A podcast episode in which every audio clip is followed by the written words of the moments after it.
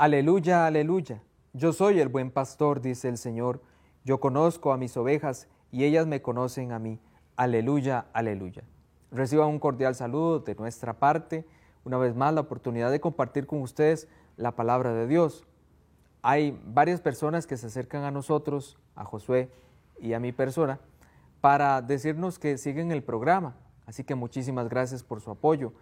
De manera especial agradecemos a los hermanos de Telefides con todo el trabajo que ellos hacen para poder producir este programa, el tema de la edición, de la grabación, del trabajo del sonido. Bueno, gracias a ellos porque sin eso no podríamos llegar hasta donde ustedes están.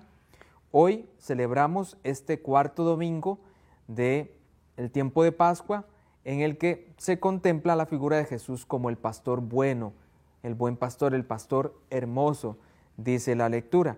Vamos a escuchar un evangelio que nos cuenta esto. Del Santo Evangelio según San Juan. En aquel tiempo dijo Jesús a los judíos, mis ovejas escuchan mi voz y yo las conozco y ellas me siguen. Yo les doy la vida eterna y no perecerán jamás. Nadie las arrebatará de mi mano.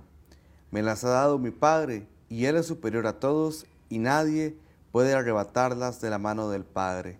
El Padre y yo somos uno. Palabra del Señor. Gloria a ti, Señor Jesús.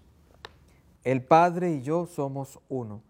En el Antiguo Testamento, en varias ocasiones se presenta a Dios, al Padre Dios, como el pastor supremo del pueblo de Israel. Él era quien apacentaba las ovejas de Israel. Inclusive el mismo Dios dirá a través del profeta, yo iré a apacentar a las ovejas, yo me encargaré de ser su pastor. Pues este, el Padre y yo somos uno, lo que indica justamente es eso. Jesús se presenta como el que es el que pastorea al pueblo, como el pastor supremo. Él es el buen pastor, el pastor hermoso, dirá otro texto del Evangelio. La resurrección de Jesús impacta la vida del creyente la vida eterna es justamente lo que se ha prometido para todos aquellos que son de Jesús. Yo les doy la vida eterna. Soy el pastor que da la vida eterna. Este tema de la vida eterna está presente de alguna manera también en otras religiones, cuando se hablaba de el reposo en los campos elíseos, por ejemplo, decían los griegos, este ir a descansar, este reposar, esta continuación de la vida que tiene como esa figura de fondo, es un ir a unos campos especiales.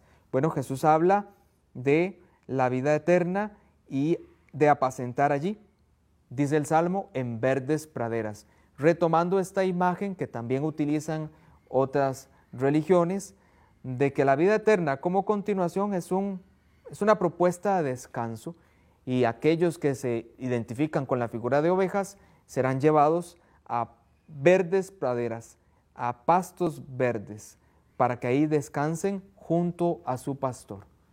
Que estén muy bien.